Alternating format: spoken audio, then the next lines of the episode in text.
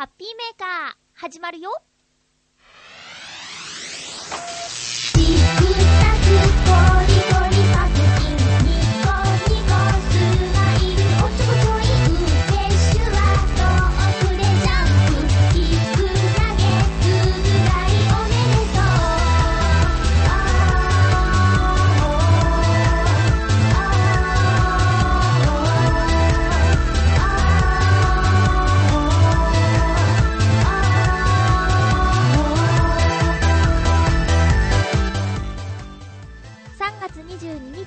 日、のハッピーメーカー。この番組は、ハッピーな時間を一緒に過ごしましょうというコンセプトのもと、ちょあへよ .com のサポートでお届けしております。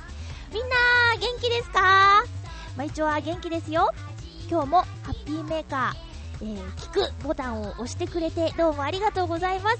この番組はハッピーメーカーなので、ちょっとでもみんながハッピーになれるような1時間にしたいなと思っています。それでは今日も1時間よろしくお願いします。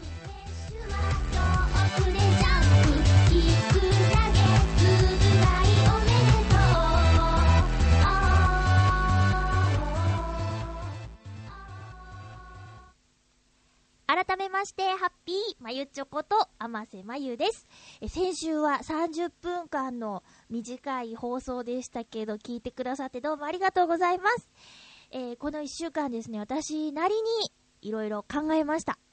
えーとてもそうですね、あのーね、えー地震の後、えーいろんなことがあって、いろんなことをみんな考えたと思いますけど、うん、なんか、考えた。とにかく、ハッピーメーカーのことを考えた。えっ、とね、公共の、そうだな、テレビとか、ラジオとか、あのー選んで聞くものじゃないもの、チャンネルの選択はできるけどさ、えーザッピングしても耳に入っちゃうものではなく、このハッピーメーカーはインターネットラジオ局で放送しているものです。ということは、聞く、聞きたい、聞いてやろうか？っていう、えー考えを持ってる方がクリックしてくださる。えーまたは、その、ハッピーメーカーのテーマ、えーハッピーな時間を一緒に過ごしましょうを求めてクリックしている人がいるということに、えー気づいたというか、考えがたどり着いたんですね。えもし、気持ちがそれどころじゃない人は、クリックもしない。うん。ハッピーになりたいよっていう人と、あとは、まあ、私は一浦安市民で、え特に、あの、有名な人でもないですけど、そんな私にでももう何年もね、えーメールでやり取りをしているので、まゆちょに聞いてもらいたいよという思いのあるメールを私に届けてくれる方、それに対して私がどういう、えーお返事をするかが気になる方がこの番組を聞いているんだという考えに行き着いたわけです。なので、えーこの番組ではみんなのメールを紹介して、えーできるだけ不安な気持ちを、まあ、一瞬でも取り除くことができたのなら、このハッピーメーカーの存在価値っていうか、ハッピーメーカーがある理由になるのかなっていうところに考えついたわけですね。うん。なので、えー今回は、えー先週ご紹介できなかった分も、皆さんからいただいたメールをご紹介しながら、まゆっちょがおしゃべりをしていく、そんな1時間にしたいと思います。え不安な気持ちを送ってくださったメールもあるのでね、えーっと、ずっとハッピーハッピーとは言ってられないかもしれないけど、言霊ってあるよねってリスナーさんも言うし、私もそれを信じているので、えー口に出してハッピーって言えば自然に口がね、笑顔の口になるでしょ？だからさ、まあそれどころじゃない人もいる。多分、ね、東北の方にご親戚とかがいて、連絡が取れないよとか、怪我をしちゃったよとか、え親戚が避難所にいるんだよっていう方も、リスナーさんの中にはいると思うし、もしかしたら、東北の方でこのハッピーメーカーをね、聞いてくださっている方、うーん、聞ける状況じゃない方っていうのも今いらっしゃるかもしれない。でも、私、今できることは、ハッピーメーカーをやること。うん。番組を休まないこと。だなと思って、えー、やっていこうと思います。とにかく、この3月11日の地震の影響で怪我をした方、心に傷を負った方、今でも大変な思いをしている方に心からお見舞い申し上げます。私は私にできることをやっていこうと思います。よろしくお願いします。そういう番組でよかったら、え続きも聞いてください。えーとね、前回の放送に対する反応とか、えーと、前回ほ、うん、ご紹介できなかったメッセージとかもあります。みんなにね、結構心配かけちゃったみたいでね。えー、七星さん、ありがとうございます。まゆっちょ、地震大丈夫でしたか？ツイッターを後から見ましたが大変でしたね。他の皆様も大丈夫でしょうか？今は被災地の一刻も早い復興を祈りたいです。ということです。七星さんは大丈夫でしたか？元気ですか？ハッピーって、えー、挨拶がないけど、私から言いましょう。七星さん、ハッピー？ね。えー、そして、ハッピーネームクリボーさん。まゆちょ、リスナーの皆々様、こんにちは。こんにちは。まゆちょ、先週は放送してくれてありがとう。ハッピーがテーマの番組だから、正直、放送しないのではと心配していました。私も送ったメールに、挨拶のハッピーを使うのを控えさせてもらいました。でもみんなが暗い顔をしていても明るい明日はやってこないと思います。その通り。だからこんな時こそハッピーメーカーの番組が必要なんです。ありがとう。他の、ん？他からのどんな小さな親切でもハッピーになったことをみんなで聞いて共有してハッピーの輪を広げていきましょう。ありがとうございます。クリボーさんも、なんですかね、挨拶を自粛した形になってますけど、私から言いましょう。クリボーさん、ハッピーうん。なんか世の中ね、自粛自粛って、えーいろいろお祭りとかイベントとかもね、あのーやらない方向になっているみたいで、浦安でもね、カフェテラスイン境川っていう、え3月の一番最後の週末のイベントがなくなってしまいましたけどね、これは私毎年楽しみにしていたイベントで、今年もあの、洋一郎さんがステージで何かするとか、えー、ユースタイルの枠でね、そういうことを聞いていたんですけど、中止になって残念。あの、毎年桜が咲く前にカフェテラスイン境川、桜のお祭りがあるね、なんて冗談で言ってたんですけど、あの、延期もないのかな残念ですね。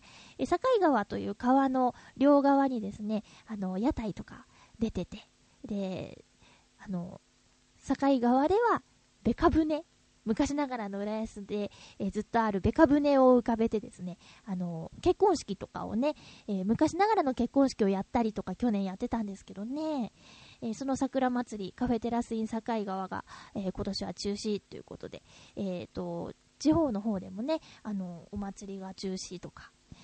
まあ、うーん、そのお祭りのイベントの最中に大きな余震が来たら困っちゃうねとか、そういうのはあると思います。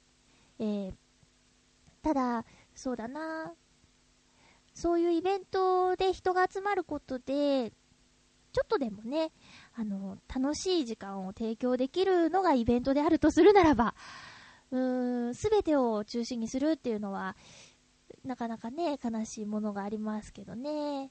まあ、いつ来るかわからないんでね、今はその警戒しているから、うん、ね、そういうことを、うん、余震が来たら困るとかっていう警戒をしているから、中止とかっていう風に言ってますけど、この3月11日の大きな揺れだって、誰も予測してなかったからね。私だって、あの、もしかしたら来るかもしれないって言ったら、それなりにね、あの、準備とかしてたかもしれない。でも、そんなこと、いつ、どこで、何が起こるかわからないっていうのは、あの、それは、ね、いつも気にしてたら、そわそわしてね、とても笑顔でいられないですからね。だからその辺の兼ね合いは難しいですけどもね。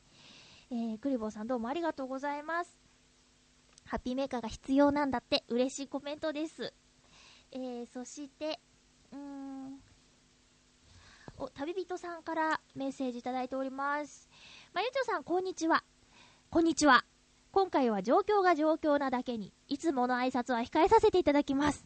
うーん、しょうがないな。私から旅人さんに、旅人さん、ハッピー返してくれた？うん。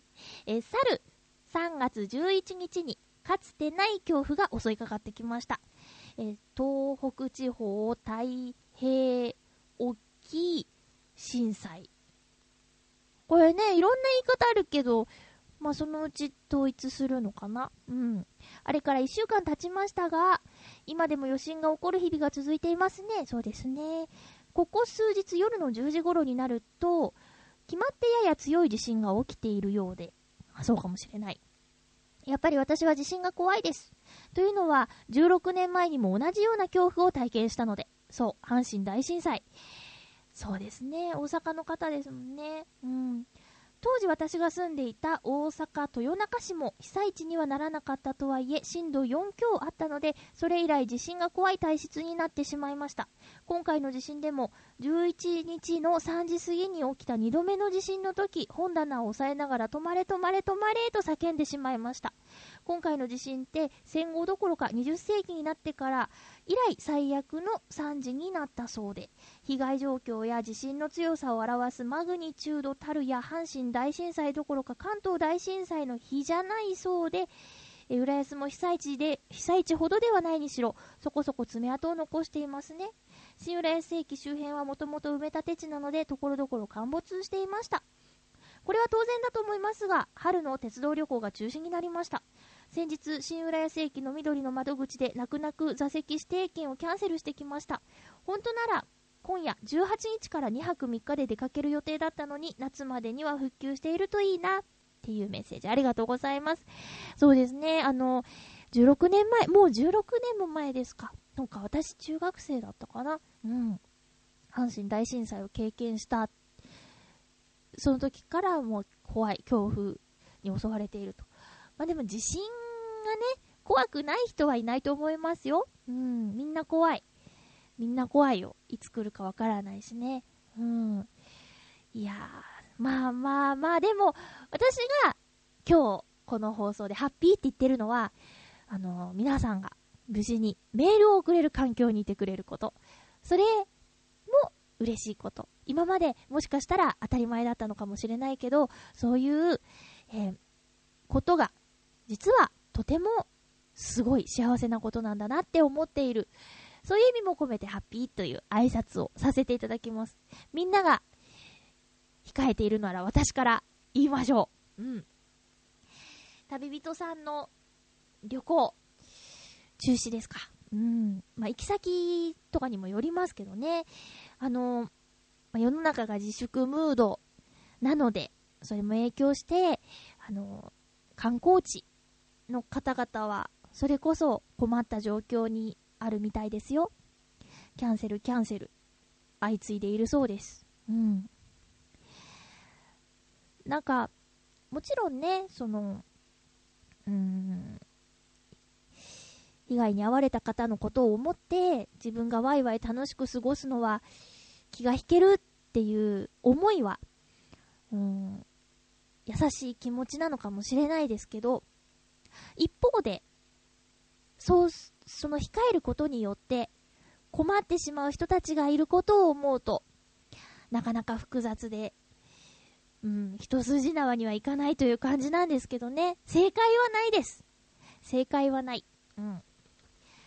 さて続きまして。うんと、コージアットワークさん。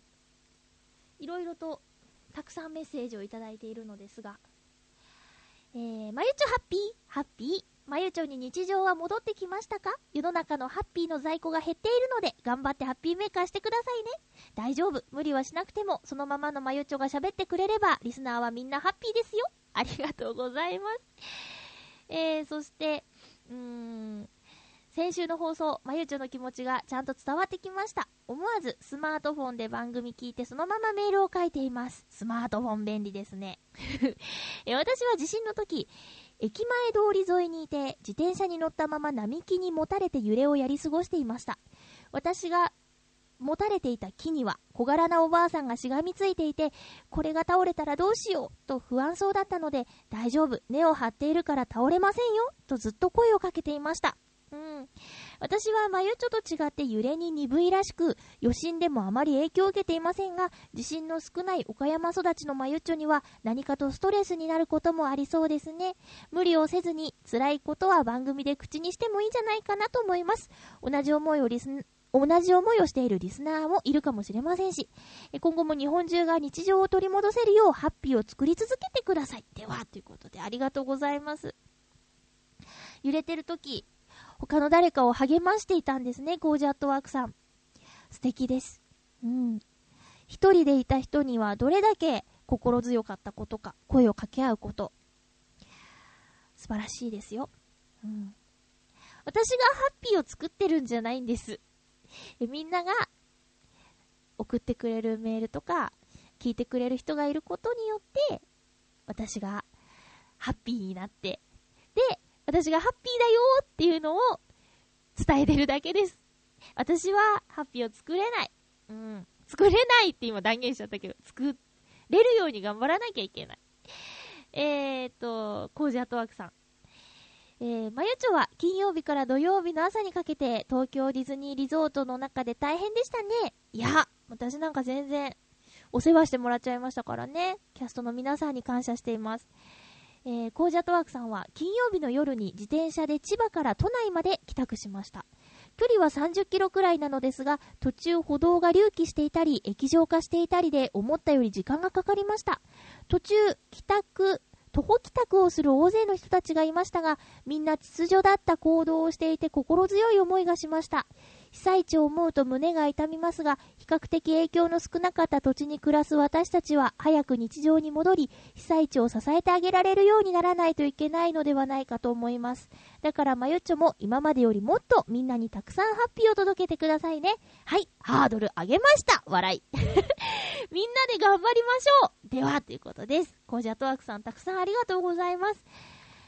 えーと、他にもね、あの、番組用ではないですけど、大丈夫ですか？って、あの、メッセージくれたにっこりさん、そして、久しぶりの青のインプレッサさん、青森にお住まいですけど、大丈夫だよっていう書き込みをブログにしてくれました。どうもありがとうございます。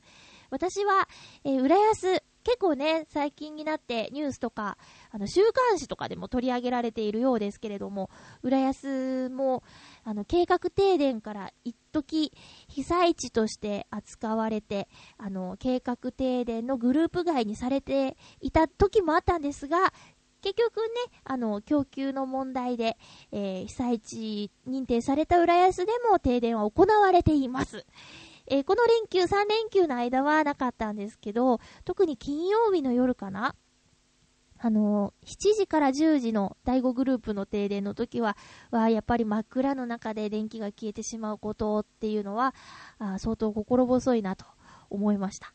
で、その時はね、ろうそくを使ってたんですけど、あの、ろうそくつけてますって言ったら、割と mixi のつぶやきの方でね、危ないよって言われて、でもうちは、ちゃんと、あの、火を丸出しにしないで、えっ、と、なんていうの？ランプみたいなやつがたまたまね、オブジェとして買ってた100均の、あのランプ、アロマキャンドルみたいな浅いろうそくを入れられるやつがあって、あ、この映画役に立つ日が来てしまったなぁなんて感じで使ってたんでね、えー、火の元には特にもちろん、あのニュースとかでね、あの、停電の間にろうそくの火が原因で火事になってしまったとかっていう話も聞いていたので、もちろん気をつけて、え使っていたつもりで大丈夫でした。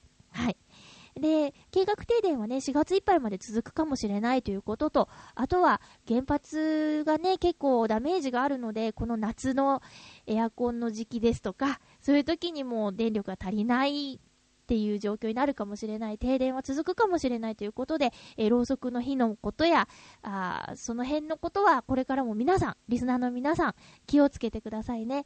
あとは夜停電すると、夜に限らずか、信号がね、一番危ないですよね。大きな交差点にはおまわりさんが立ってくれてるようなんですが、小さな交差点、ここはもう自分で自分の身を守るしかありません。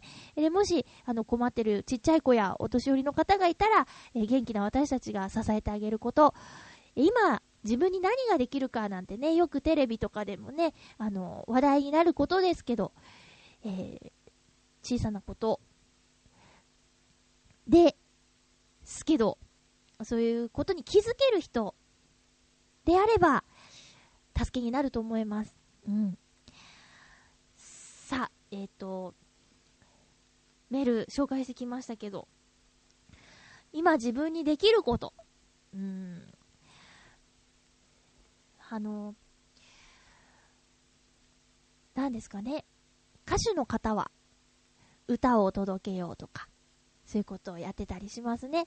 あと、タレントの皆さんは、うん、今までの活動を頑張ることで、みんなに笑顔が届けられたら、一瞬でも辛い気持ちを忘れて笑ってくれたらみたいな感じで活動を頑張っていますね。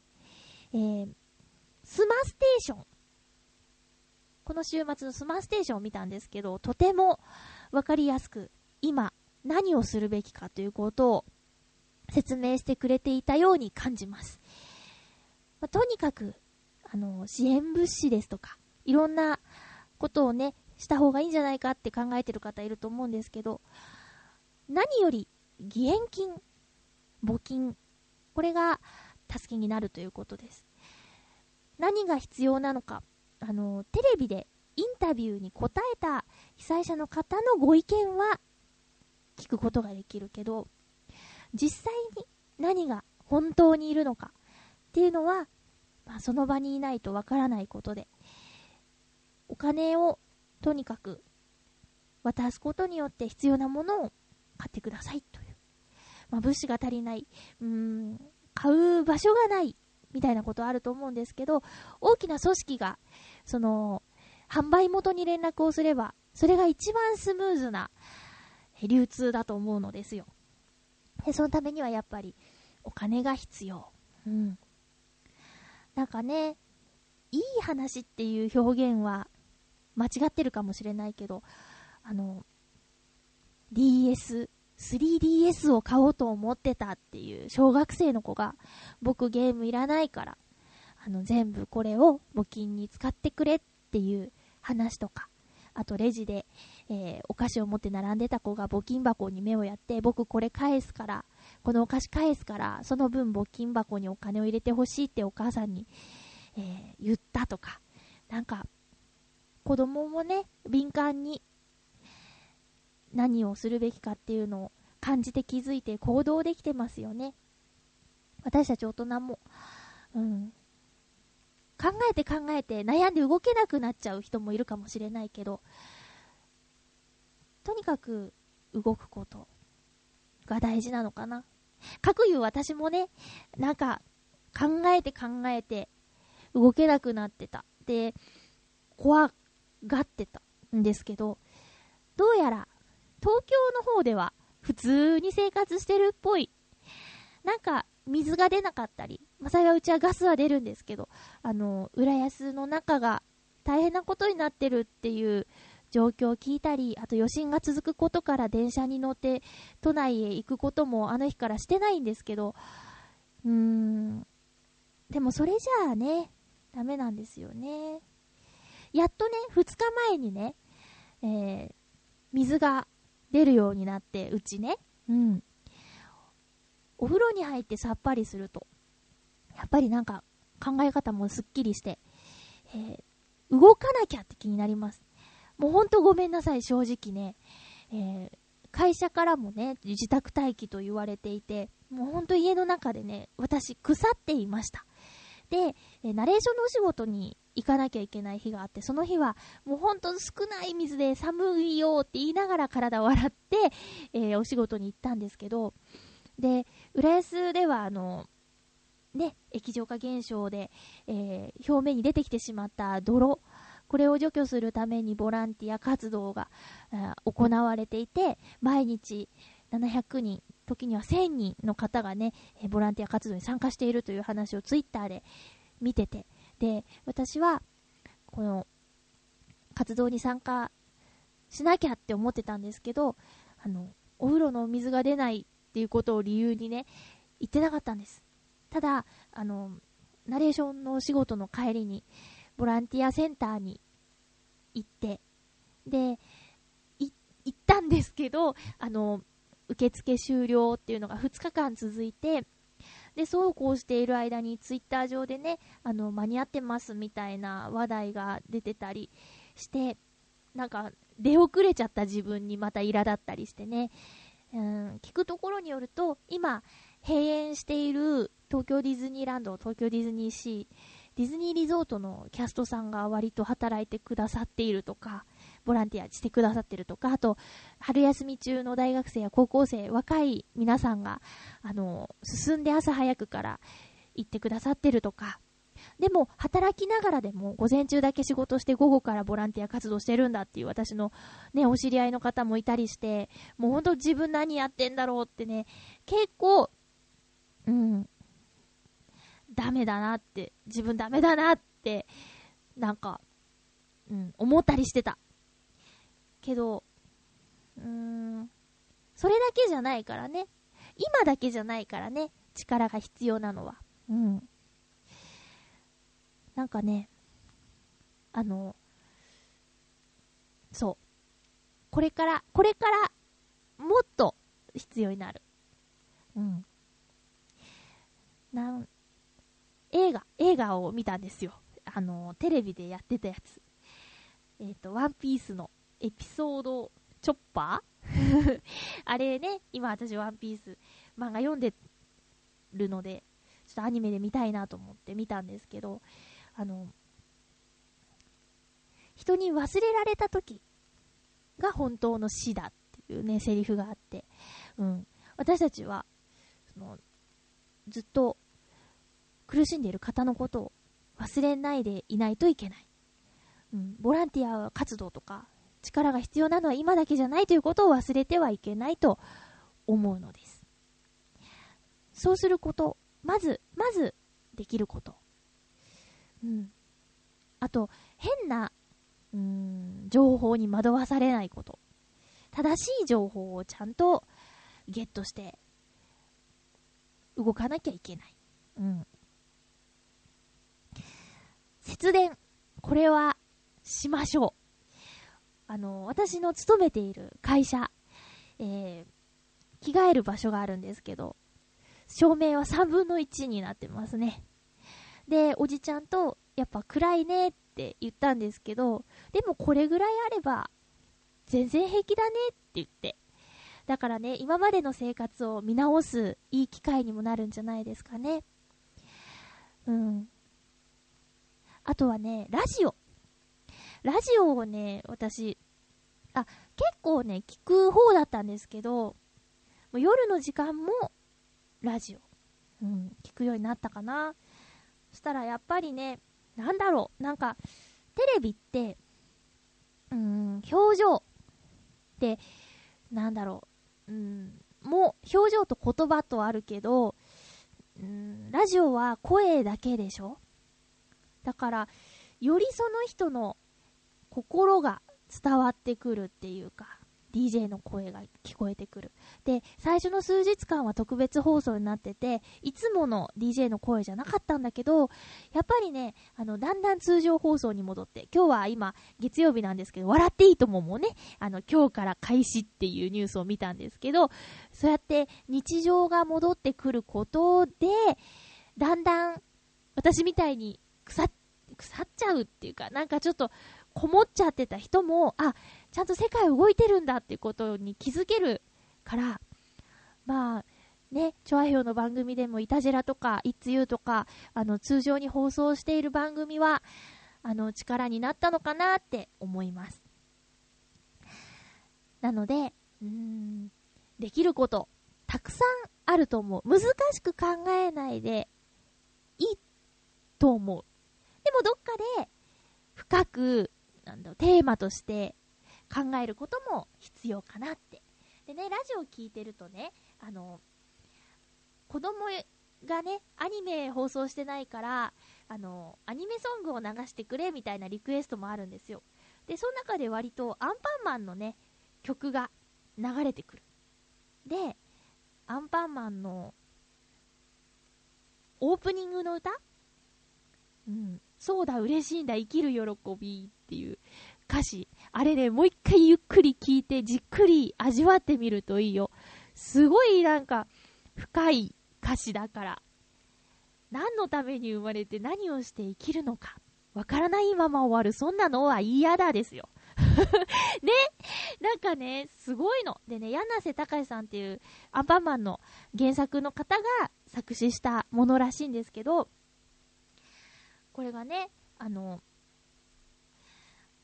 自分を奮い立たせるために書いたんだっていうような記事がね、インターネットの中に出てて、これもね、あの、読むといいと思いますよ。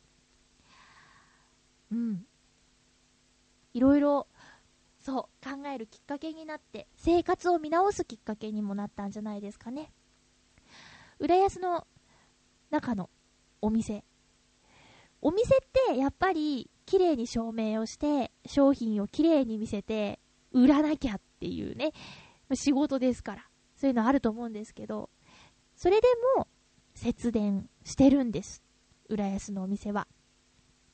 これもね、ツイッターの話なんですけど、私は実際に行ってないですけど、東京駅の近くの丸ビルでは、特にそういった制限もなく、高校と明るいんです。なんかおかしくないですか？みたいなツイッターの情報を読んだりね。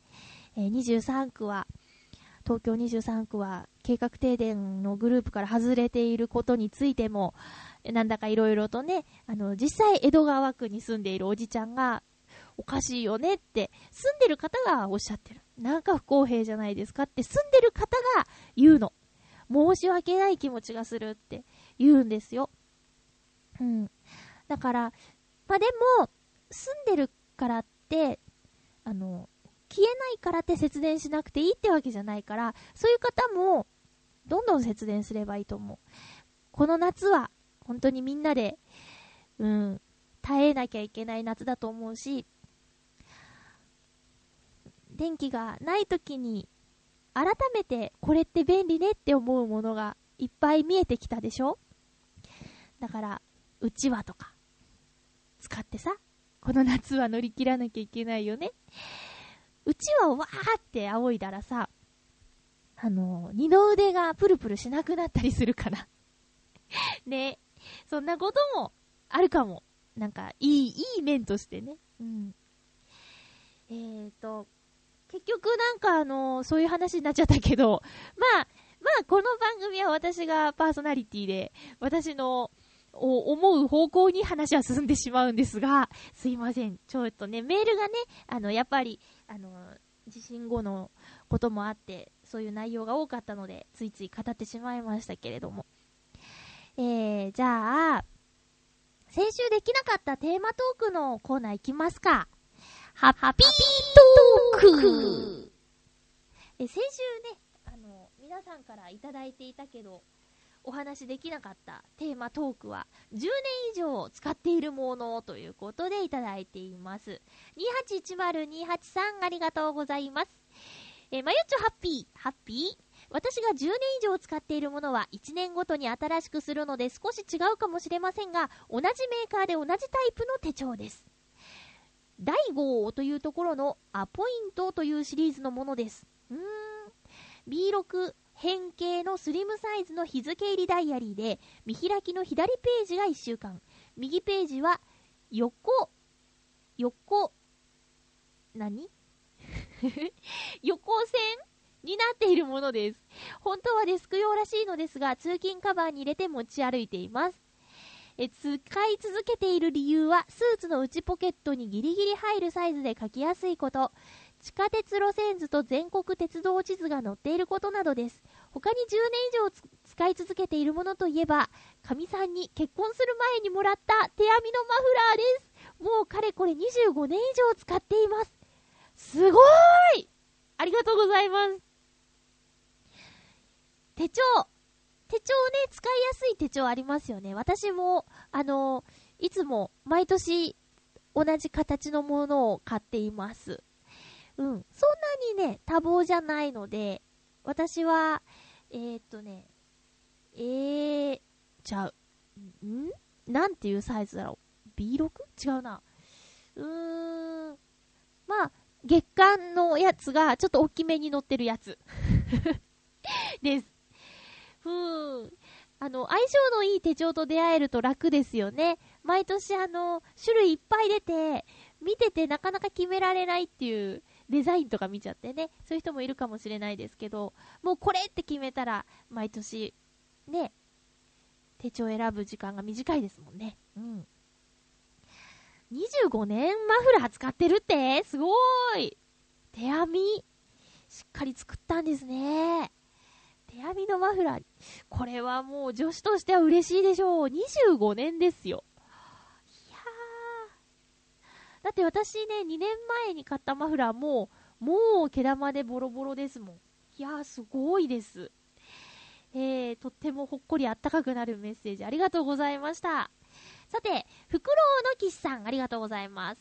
まゆちょさん、皆様、ハッピー、ハッピー。今回のテーマ、10年以上使っているものについて、私は物持ちがいいので、大概のものは長く使い続けています。その中でも特に意識して10年以上使っているものが2つあります。1つ目は、フェンシングの剣？といっても、刀身は金属疲労で折れてしまう消耗品なので、刀身はね、刀に体、身、身って書いて、刀身だと思います。消耗品なので、いわゆる、唾の部分であるガード、ガードと握りの部分であるヒルトの部分です。主に使っている剣のこれらの部分は、フェンシングを始めた頃からずっと同じものを使っています。はじめは鏡のようにキラキラして、縁も滑らかだったガードは、今では無数の刀傷、刀の傷で何も映さないぐらいボロボロになり、縁もギザギザになってしまっています。またヒルトの部分は滑り止めに巻かれていたゴムは練習で削れて私の指や手のひらの形になっています。ここまでになると、なるほど一緒に練習してきた剣なので、他の剣はもちろんのこと、自分の予備の剣でも使うと違和感を感じてしまうほどです。この剣はもはや私の体の一部と言っても過言ではないと思います。ちなみに今の私の目標の一つは、この古い相棒ともう一度一緒に全国クラスの大会に出て、今度は予選を突破することです。すごい。相棒ね。うん。二つ目は、北海道にいた頃の親友と、早雲峡に遊びに行った時に買った、木彫りのフクロウのペンダントと、ペンダントヘッドです。フクロウは知恵の女神であるミネルヴァの聖なる動物で、知性を象徴します。当時の私は知性の追求を怠ることのないようにと自分を戒めるために常に身につけていられるものとしてこのペンダントを買いました。今では塗装は剥げてしまって綺麗とは言い難い代物です。また木製品なので汗を吸ってしまい衛生的には汚いとしか言えません。しかし怠けたい気持ちが起きた時や自分の無力さに嫌気がさしている気を失っ、ん？嫌気がさしてやる気を失った時にも若かった時の気持ちを思い出させてくれてもう一度頑張ろうという気持ちにさせてくれる私の魂の一部です。うん。こうして振り返ってみると、剣士の剣とフクロウの話ですね。えっ、と、道具の話か私の話かわからなくなってきました、笑い。テーマについて考えている時間は10年以上自分を求めているものが全く変わらなかったことが確認できて面白かったと同時に自分の努力不足を明確に認識できたいい時間でした。それではということでありがとうございます。えー、改めてね、身の回りにあるもの、10年以上使っているものは何かなって考えるいい時間になったと言ってくれてありがとうございます。あの、木製品。最初は色がついてたんですね。でも逆に色が取れて木になって、木の色だけになって味が出ていいんじゃないですか。うん。別にね、口に入れるわけじゃないし、衛生的な問題は私はいいと思います。そう、いろんなものが染み込んで、それこそ汗や涙の、あの、結晶がそれになってるのかもしれませんね。ペンダントヘッド。うん。私ついつい、その、知恵の象徴？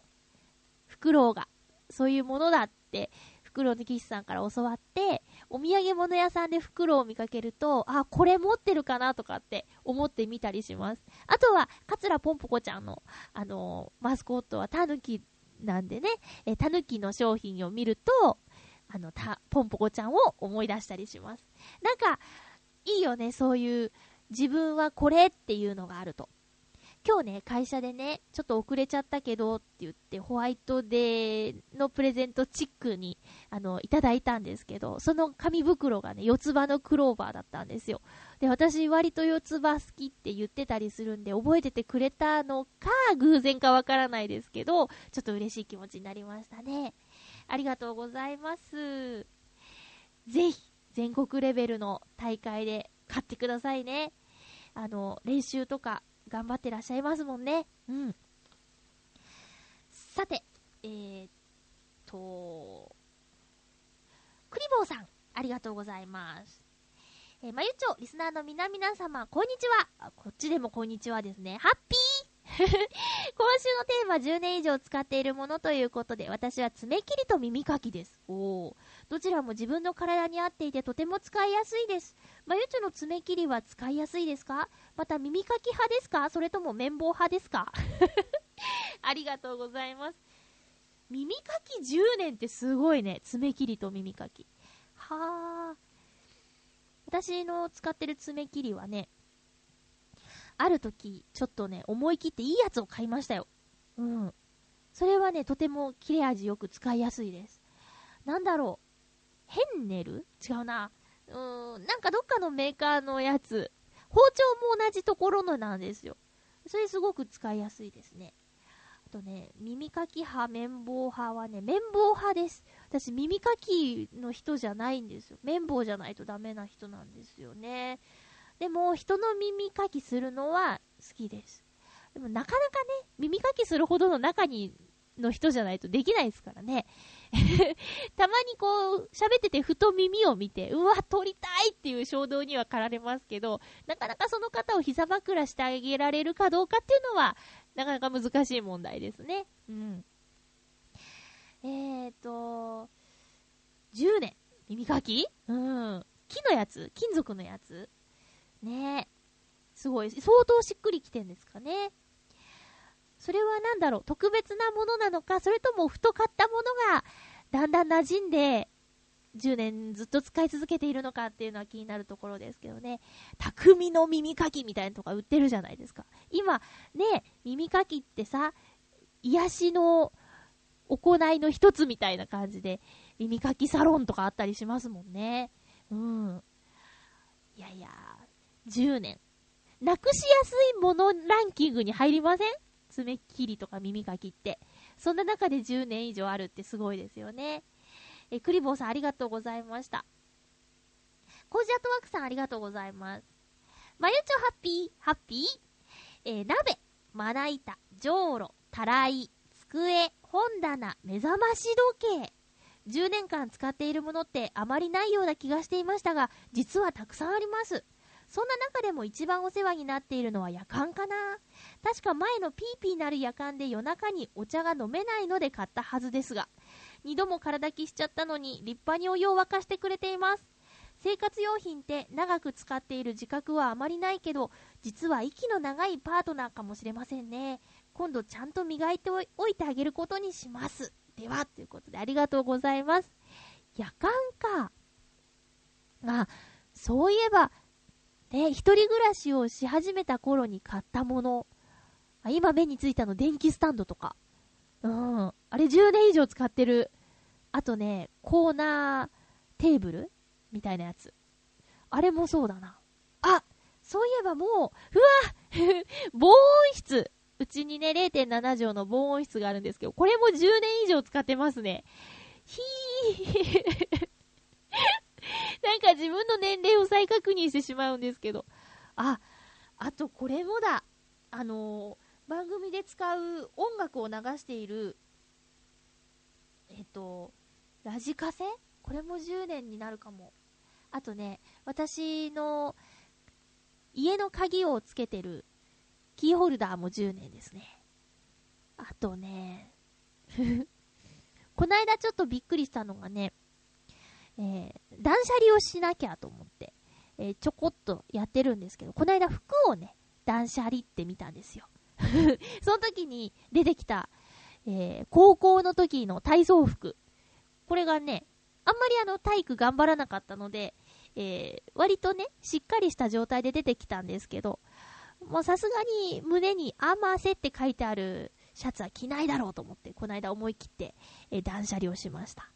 あとはね、専門学校に入学したのは18歳の時なんですけど、その時にダンスの授業用に買ったシャツ、T シャツがね、東京って T シャツ2000円もすんだなーって言って3枚買った T シャツがね、出てきて、まあ、これも12、3、4年ぐらい になりますから、えー、思い切って今までありがとうという思いを込めて、さよならしてしまいました。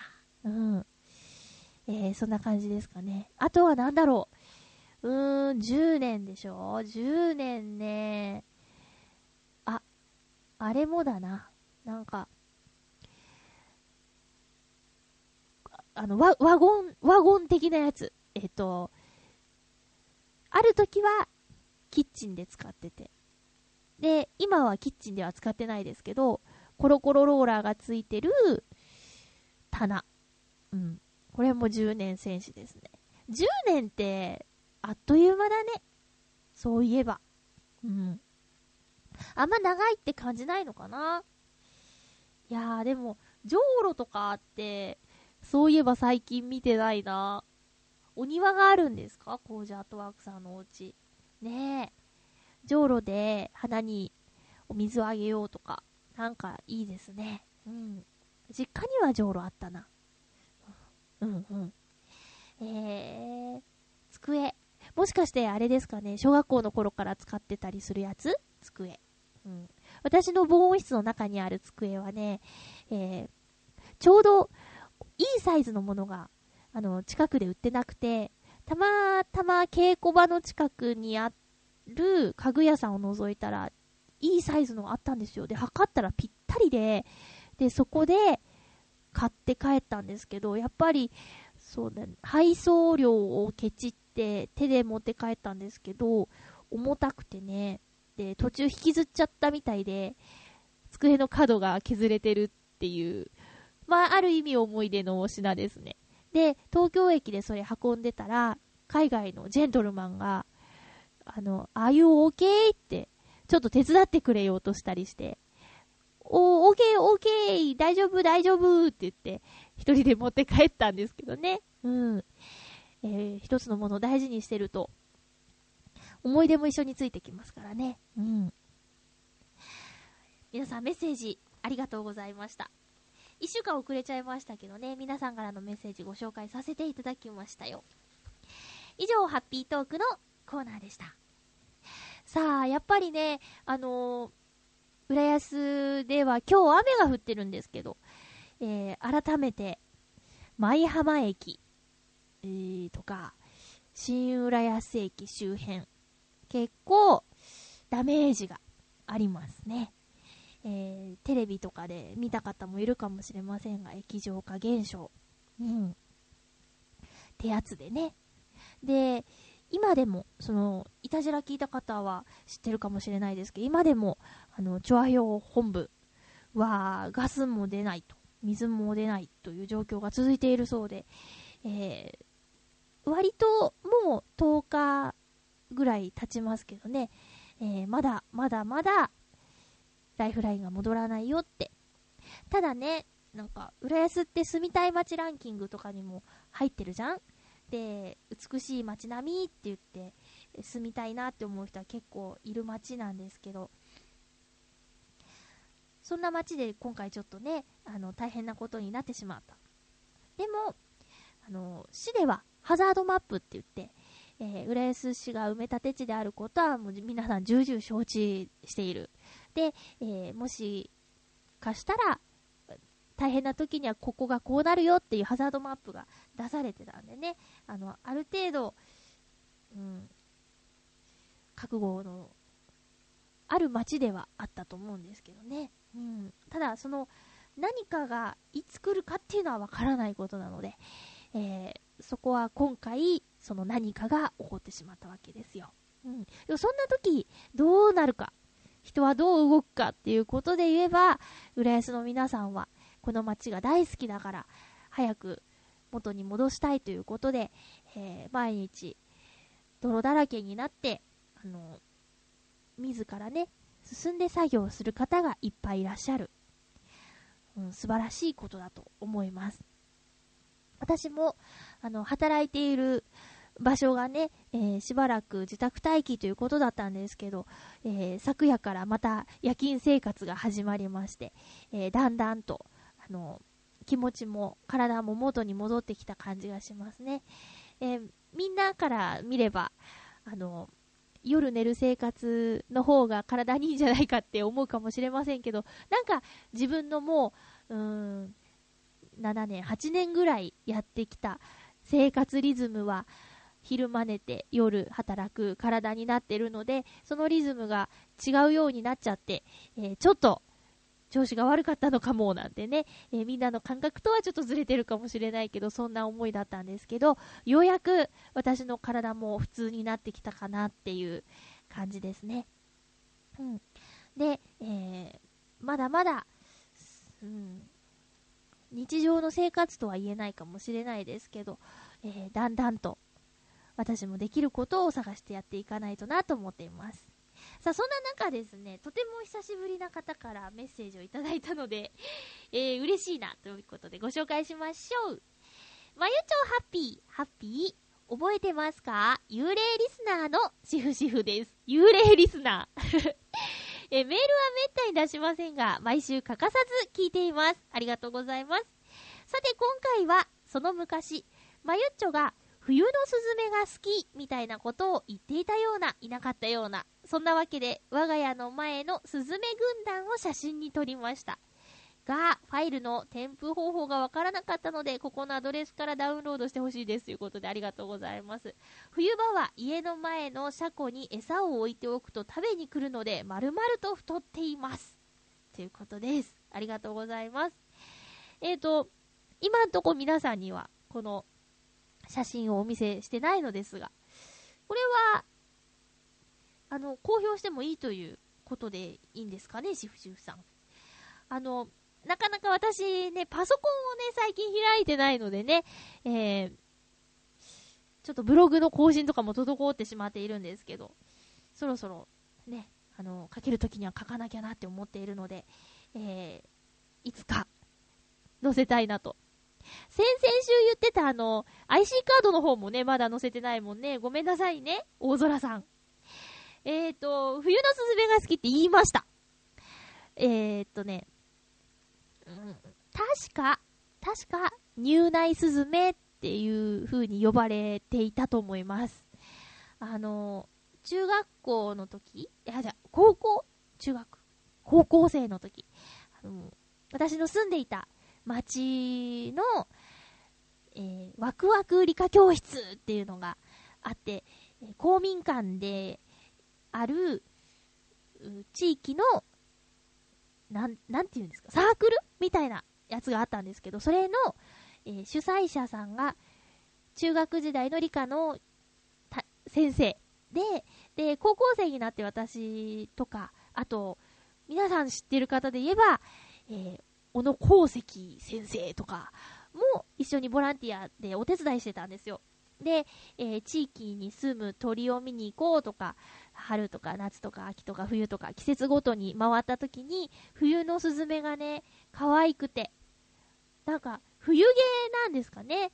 餌をいっぱい食べてるからじゃないと思うんです。毛のせいだと思うんですけど、丸々してて、すごい可愛くて、その話を確かね、いつかしたと思うんですよ。それを覚えててくれたんですね。全然幽霊じゃないですよ、シフシフさん。しっかり聞いてくださってますね。で、この写真見ました。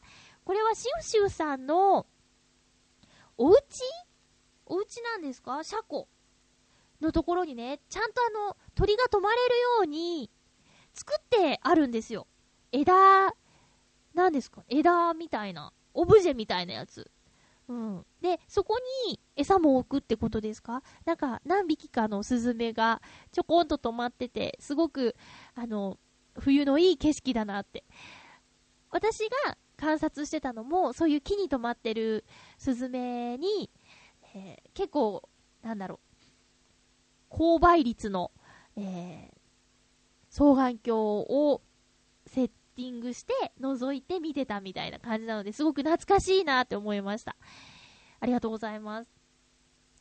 なんか、いいですよね。あの、やっぱり冬の間は餌もね、減っちゃうと思うんですけど、そういう巣箱こうじゃなくて餌台みたいなやつ、憧れますけどね。うん。ま、なんかこの辺はね、ちょっとカラスが最近多いのでね、えーその辺気をつけたいなと思うんですけど、やっぱり和みますよね。鳥とか見るとね。うん。シュシュさん、どうもありがとうございます。私、変なこと言えないですね。しっかり覚えてくださってて、嬉しいな。ありがとうございます。えーシュシュさん、あの、聞いてくれてるだけでとってもありがたいことなので、これからも無理のないように、あの、気が向いたら、メールくださいね。どうもありがとうございます。他のリスナーの皆さんも、あの、この声が届いているんだって思うだけで、えー緊張もしたり、嬉しかったり、とてもハッピーだったり、なんか、ね、それだけの人が聞くっていうボタンを選択して押してくれてるってことがね、えーありがたいなと思ってます。うーん。結構、そうね、なんか、やっぱり、今回の、え地震から始まったいろんな出来事の影響で、いろんな声が聞こえてきますけど、みんな AC は悪くないよ。AC は悪くない。うん。あの、CM がね、えテレビもラジオも AC なってますけど、これは他の企業が CM を自粛していることで、えーテレビ局またラジオ局が AC からいただいていた素材を一気に使っていることが問題なだけで AC を責めちゃいかんのよ。うん。まあ、誰？大泉洋さんかな？なんかブログで言ってたんですけど、まあ、オシムさんとかは、まあ、自分がね、こんなにテレビに急に出るようになってびっくりしてんじゃないかなって西野明子さんとか、そういう方々のことを思うとね、あの、なんとも言えない気持ちになるみたいなことを、えーブログに書いてたかなうん。あとはなんか、タレントや芸人の皆さんが募金活動したりね、えいろいろ動いてますね。え、どこに送ろうかなとかっていうのはちょっと考えます。いろんな方が活動してるので、うん。で、お店とかにもね、えー募金の箱とかがどこにも置いてあるので、うん。でもやっぱり、スムーズっていうか、ストレートなのは赤十字なんでしょうね。うん。だから、なんかど、うん、赤十字を通じて被災地に送りますみたいなことを言うじゃないですか。テレビとかラジオとかで。だったら、赤十字に入れた方が、ワンステップ減るのかなとかっていうのは、ちょっと思ったりしてますね。うん。あとはね、浦安大市場に行きましたよ。あそこはいいですね。何回か行ったことあるんですけど、まあ今、すごく新鮮なお魚とかお肉とかあるよっていうことをツイッターで読んで行ったんです。あとはね、えっ、と、チャリンカさんっていう浦安にある中国茶のお店に行って、えー、玄米せいろ蒸しセットっていうのをね、いただきました。こちらでお食事すると、しばらくの間、売上の20%を義援金として、えー寄付するそうです。ちょっとね、チャリンカさんのお話は今度またゆっくりしようかなと思います。えーと、次回の予告。次回は3月29日、ハッピートークのテーマは桜に会いたい。もうすぐお花見のシーズンです。私一応お友達の中で計画しているのは4月2日にお花見するんですけど、実行するかどうかはわかりません。えーどこの桜が見たいですか？思い出の桜、お花見といえばというようなことをメールで送ってください。収録は3月27日日曜日の予定にしております。皆さんからの元気なお便りお待ちしております。えー、ということで1時間。今週は1時間、えー皆さんのお便りと一緒にお届けしてきたんですけれども、えー皆さん、いかがでしたでしょうか？うーん。まあ、なかなかね、えーいつも通りとは言っても、あいつも心のどこかに思ってるので、まどこかにっていうレベルじゃないで、まだまだ上の方に、うん、あるのでね、つい何か話してると思い出して言っちゃったりもするんですけどもね、なるべく前向きにみんなで頑張っていこう。うん。できることは絶対あります。誰かが言ってました。あの、今何かできなくて悩んでいる人も落ち込むことはないと。少しずつでも貯金して、東北地方、元気になりかけの時に観光に行って、その土地を潤してあげてくださいというようなことを言う人もいました。何でもいいから、うん。考えることだって今までしなかったことですからね。何ができるだろうっていう命題を持ったまま、元気に明るく、いきましょう。お相手は、まゆちょこと、あませまゆでした。また来週、ハッピーな時間を一緒に過ごしましょう。ハッピー